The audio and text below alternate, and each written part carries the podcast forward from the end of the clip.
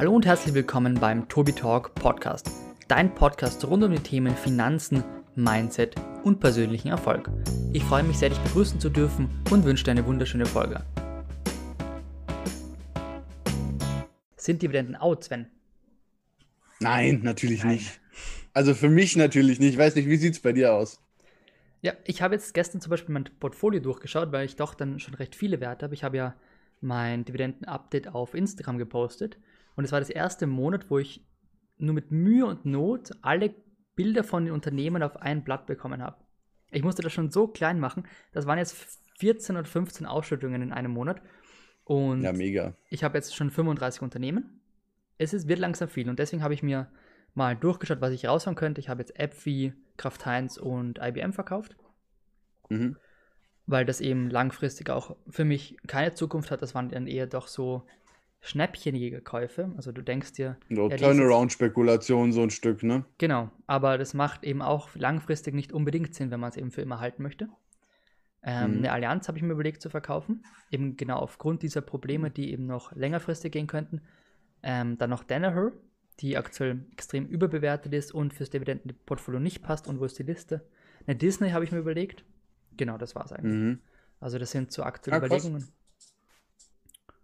Ähm, aber ansonsten bleibe ich der Dividende treu. Ich habe jetzt auch heute Novo Nordisk und Striker nachgekauft zum Beispiel. Also Dividende ist jetzt nicht nur 10% Rendite und mehr, ist ja klar. Ja, ja, spannend. Also ähm, interessant, dass du da, da so diese Überlegungen auch ähm, hast. Ist bei mir momentan, also ich meine, ich habe ja auch zum Beispiel eine Disney im Depot. Ja, sehe ich jetzt nicht allzu, allzu kritisch. Die werden bestimmt irgendwann wieder Dividende zahlen. Das ist natürlich mhm. die Frage eben, ähm, wann das der Fall sein wird. Man könnte auch immer davon jetzt natürlich reden, äh, Opportunitätskosten, ne, ähm, die, du, die du definitiv hast. Und äh, ich kann mir sehr gut vorstellen, dass das Jahr 2021 ein Übergangsjahr der Dividenden sein wird und dass viele der Unternehmen, die ähm, jetzt dieses Jahr noch ausgeschüttet haben, vielleicht nächstes Jahr reduziert oder gleichbleibend ausschütten werden. Ähm, und dass die, die jetzt gekürzt haben, auch nächstes Jahr vermutlich äh, nicht zahlen oder, oder nur sehr gering zahlen werden.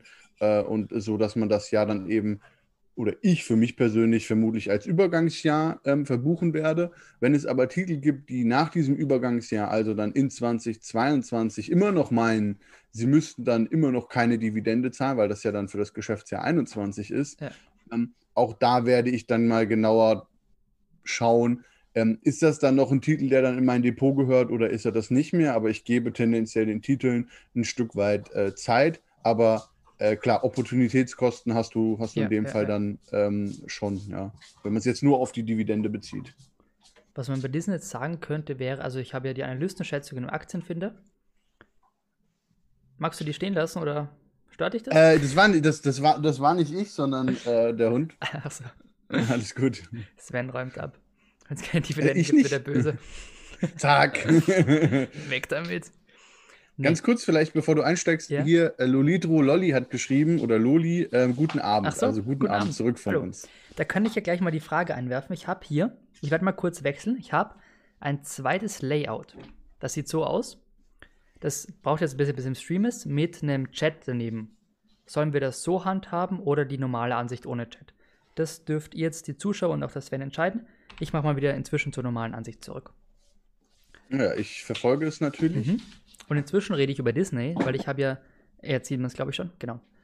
Ich, ich glaube, ich finde es cool, wenn man, wenn man sich das nachträglich anguckt, ähm, ist es auf jeden Fall besser, wenn es viel Chat-Aktivität gibt. Das ist das also, Problem. Also an alle, an alle, die hier sind, gerne äh, in den Chat schreiben, äh, dann lohnt sich das. Äh, ansonsten brauchst du es natürlich nicht, aber wenn du genug Aktivität da hast, ja. Wir lassen es jetzt mal drin und wir probieren es aus. Im gleichen Atemzug, wenn ihr hier mal in den Chat schreibt, könnt ihr auch beim Sven vorbeischauen, aber nicht zu lange drüben bleiben, weil wir sind nur noch im Stream. Ja, Disney. Ähm, da gibt es ja die Analystenschätzungen, die man sollte meinen ungefähr stimmen, weil die beschäftigen sich ja mit dem Unternehmen ein bisschen mehr als ich. Und da sind schon Schätzungen, dass die Dividende in zwei Jahren, also für 22, doppelt so mhm. hoch ist wie dieses Jahr.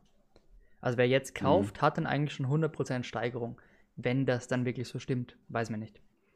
Mhm. Aber anhand dieser Zahlen wäre das natürlich spannend.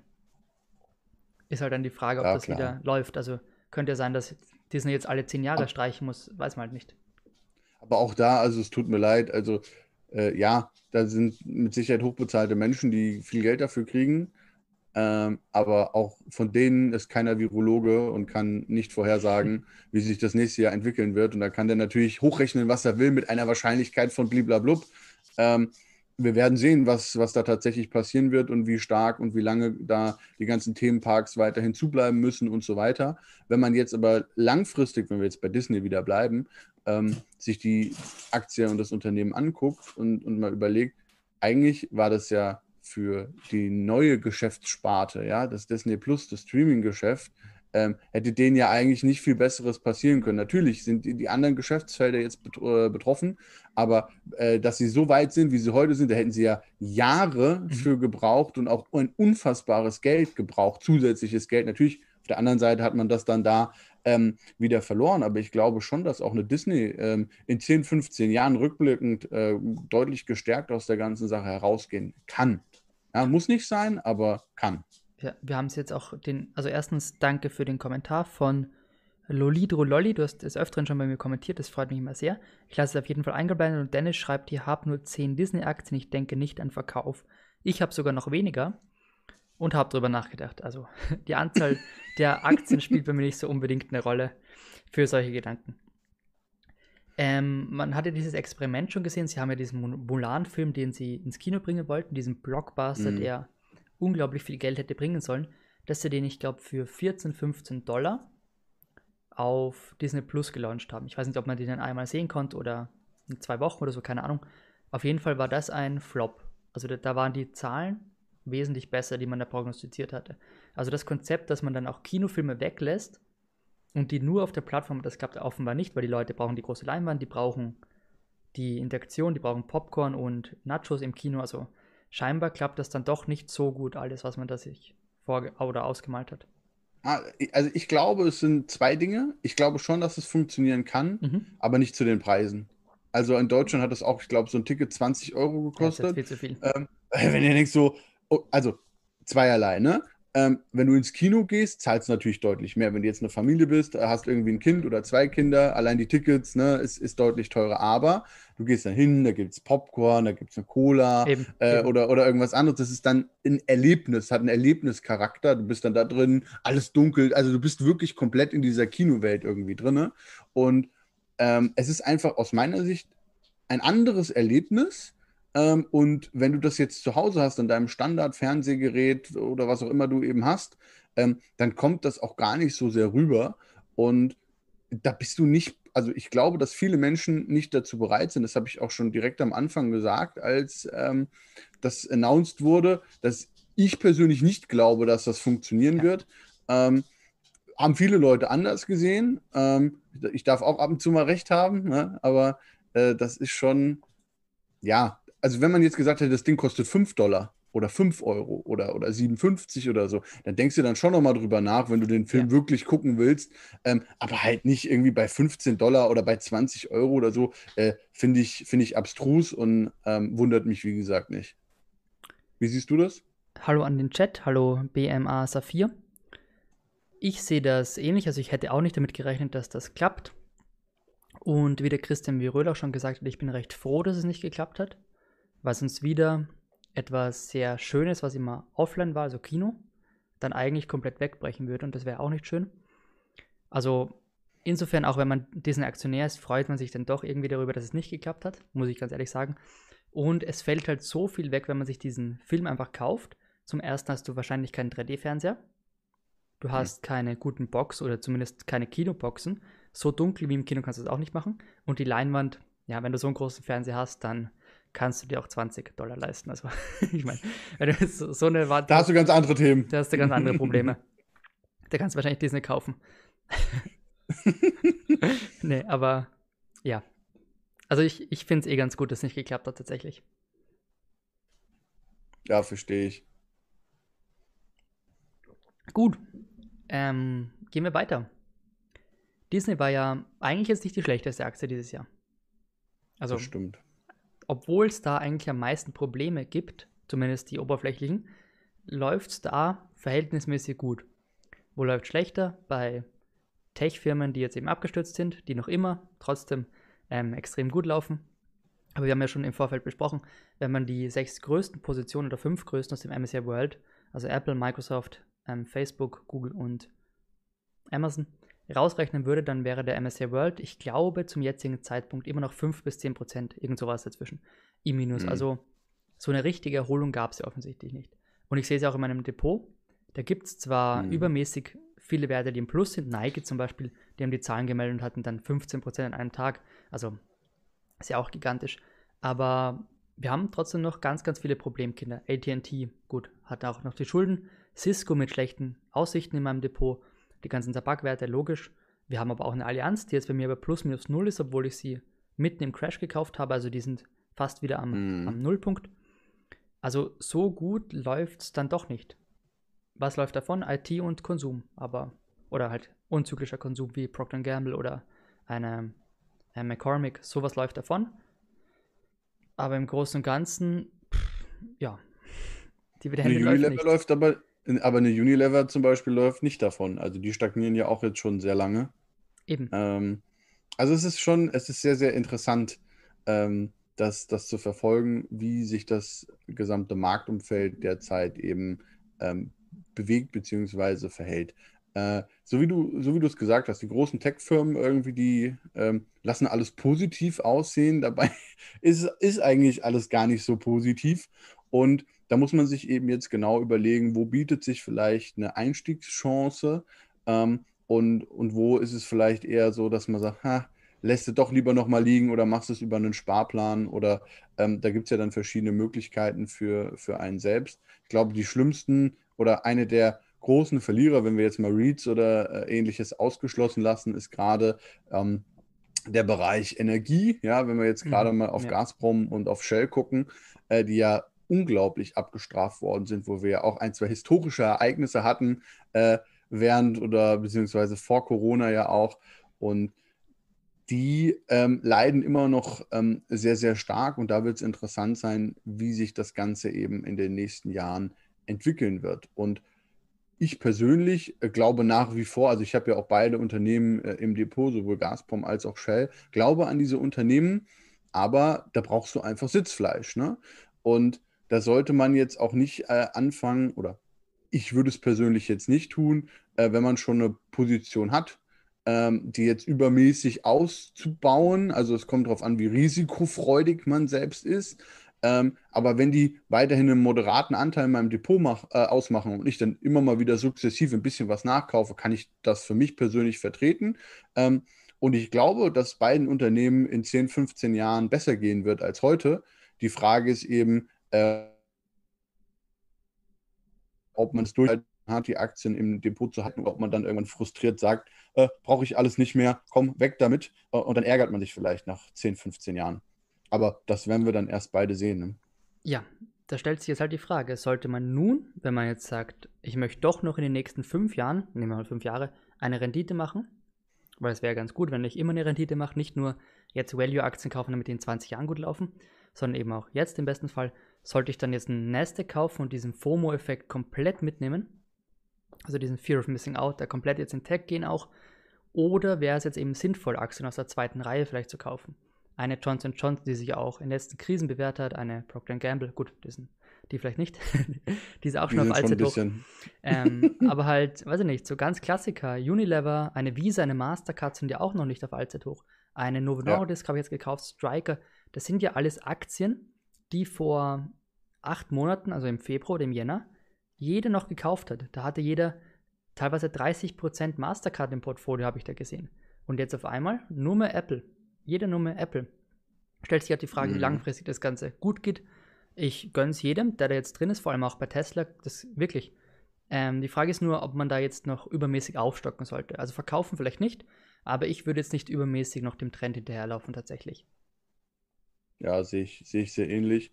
Ähm, ja, man, man muss sich man muss sich tatsächlich äh, überlegen und für sich äh, und, und für sein Depot eben selbst entscheiden. Ich finde zum Beispiel auch, wenn man jetzt mal äh, im großen Rahmen über eine Visa nachdenkt. Ich meine, bei mir, ich habe die ja nur per Sparplan irgendwie bisher drin, aber es wäre auch sowas, wo ich mir vorstellen kann, prinzipiell nochmal einen größeren Einmalkauf zu machen, mhm. weil wie hat sich denn unsere Welt verändert? Also bei uns gab es früher Bäcker, die gesagt haben, ja, du willst mit Karte zahlen, ja, da vorne ist die Tür. Ey, du kannst heute alles mit Karte zahlen, überall. Ja, und das wird nur, wenn, wenn Corona irgendwann mal nicht mehr da ist, man das gebändigt, wie auch immer, ja. Aber das wird sich nicht mehr ändern, sondern ähm, wer profitiert davon? Das sind halt eben so Firmen wie Visa und Mastercard, weil alle Menschen jetzt auf einmal mit der Karte bezahlen können und zwar überall.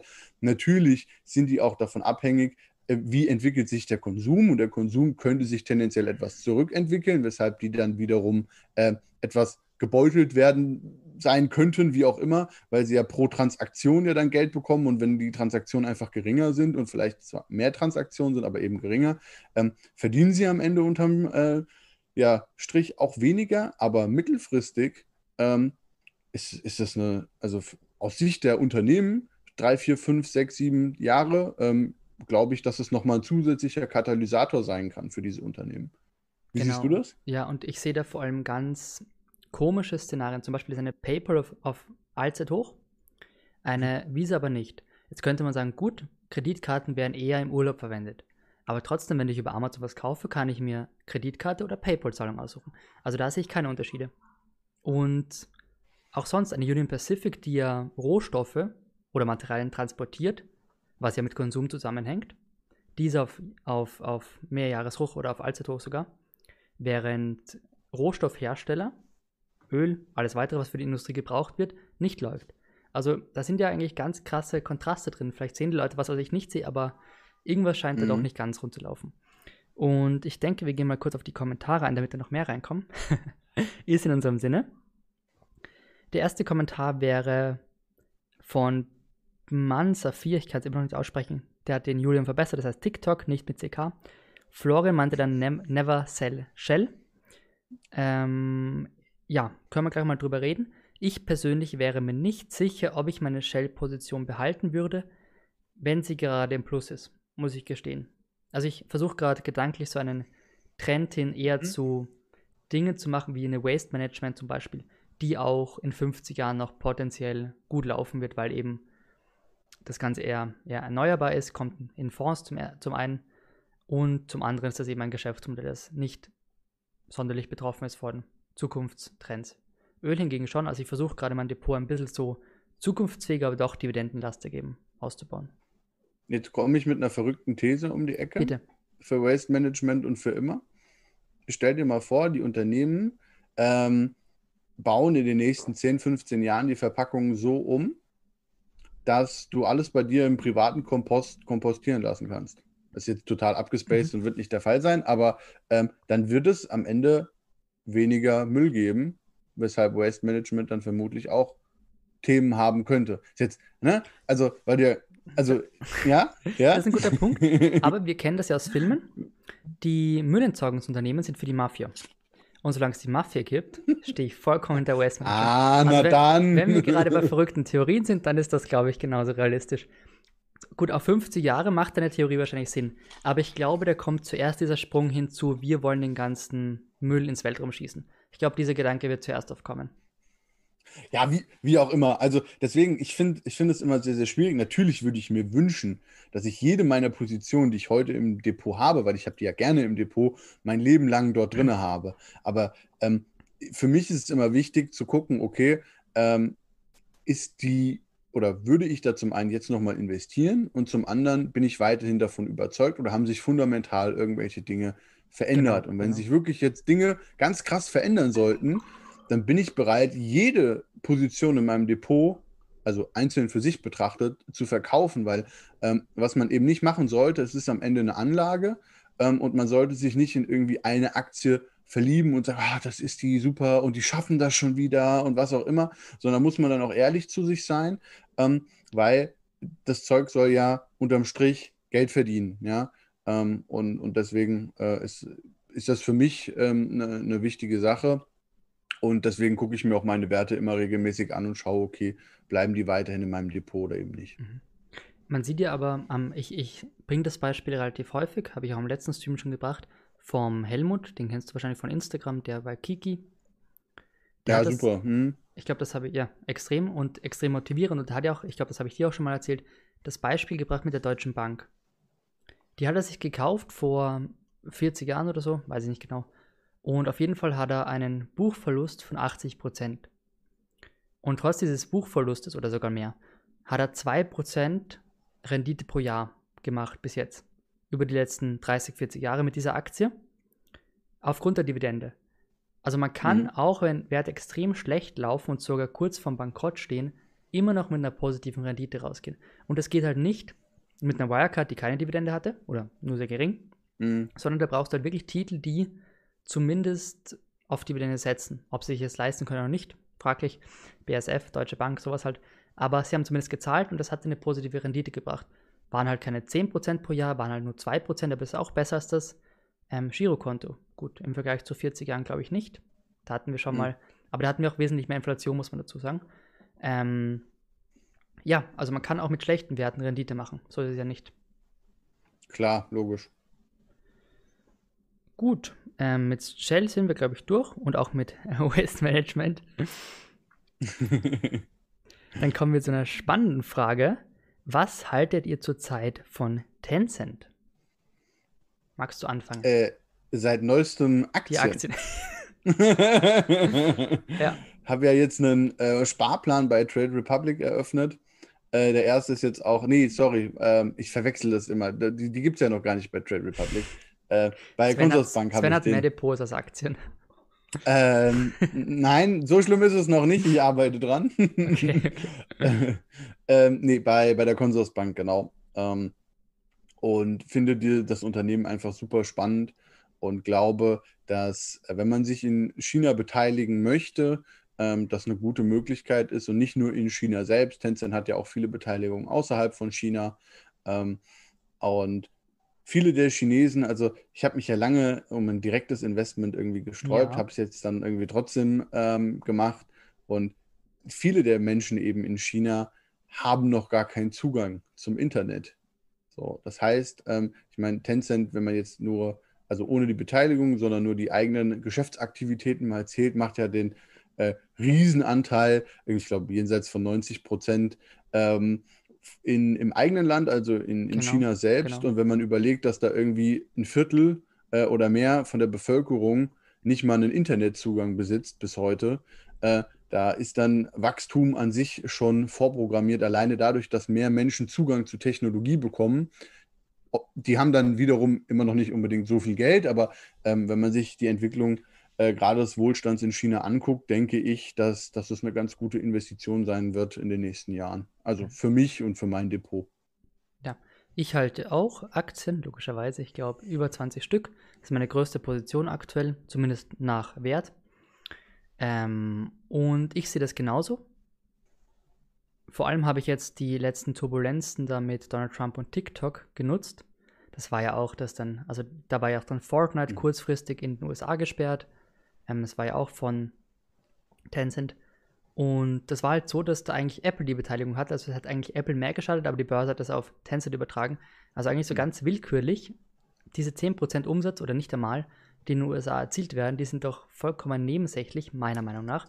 Und ich finde einfach, dass Tencent aktuell, wenn man diesen Auslands-Emerging Markets-Effekt da mal rauslässt und dieses Risiko, das da behaftet ist, dann ist das eigentlich die perfekte Mischung zwischen Wachstum der Dividende nämlich knapp 50 Prozent aktuell sogar oder 30, je nachdem, schwankt ja doch recht stark. Und eben auch Kurswachstum, zumindest potenzielles. Klar, Dividendenrendite mhm. ist bei 0,3, 0,4, also wirklich gering. Aber wenn du die hältst auf 10 Jahre und die schaffen es wirklich 20, 30, 40, 50 Prozent sogar noch zu erhöhen, dann stehst du auch bei 3, 4, 5, 6 Prozent Dividendenrendite. Also auf Klar. sowas schaue ich halt gerade. Novo Nordisk genauso. Die erhöhen auch noch um 15 bis 20 Prozent. Stehen halt schon bei ein bisschen mehr Dividende.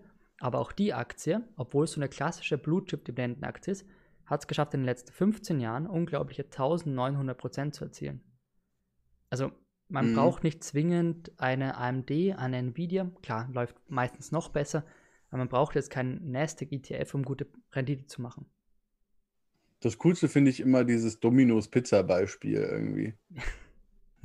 Wo man so denkt, so, ja, und was willst du jetzt mit Domino's Pizza? Und die dann irgendwie, ich weiß nicht, ob es jetzt auch noch so ist, aber äh, ja über viele, viele Jahre äh, eine bessere Performance jetzt dann insgesamt hatten. Ich weiß nicht, ob seit IPO oder die, ich habe die Rechnung nicht mehr ganz im Kopf, aber eine bessere Performance hatten irgendwie als Amazon, ja. Mhm, ja. Und da würde ja, würde ja keiner denken, irgendwie so Domino's Pizza. Irgendwie so. Ja, okay, so what? Also, hm. Das finde ich schon immer sehr interessant. Ja, Monster Beverage ist das gleiche, also diese Monster, der Energy Drink. Mhm. Das ist ja auch, ich glaube, das ist in den letzten 15 Jahren nach Performance die beste Aktie. So irgendwas. Krass. Also, das ist, ja, das ist schon krass, was da alles läuft. Was man dann erst mitbekommt, wenn sie dann mal so groß ist, dass man auch als Privatanleger draufkommt, die zu kaufen. Oder eben als ja. normaler. Ähm, also Tencent von beiden ein Ja hier, aber keine Anlageempfehlung, ganz klar.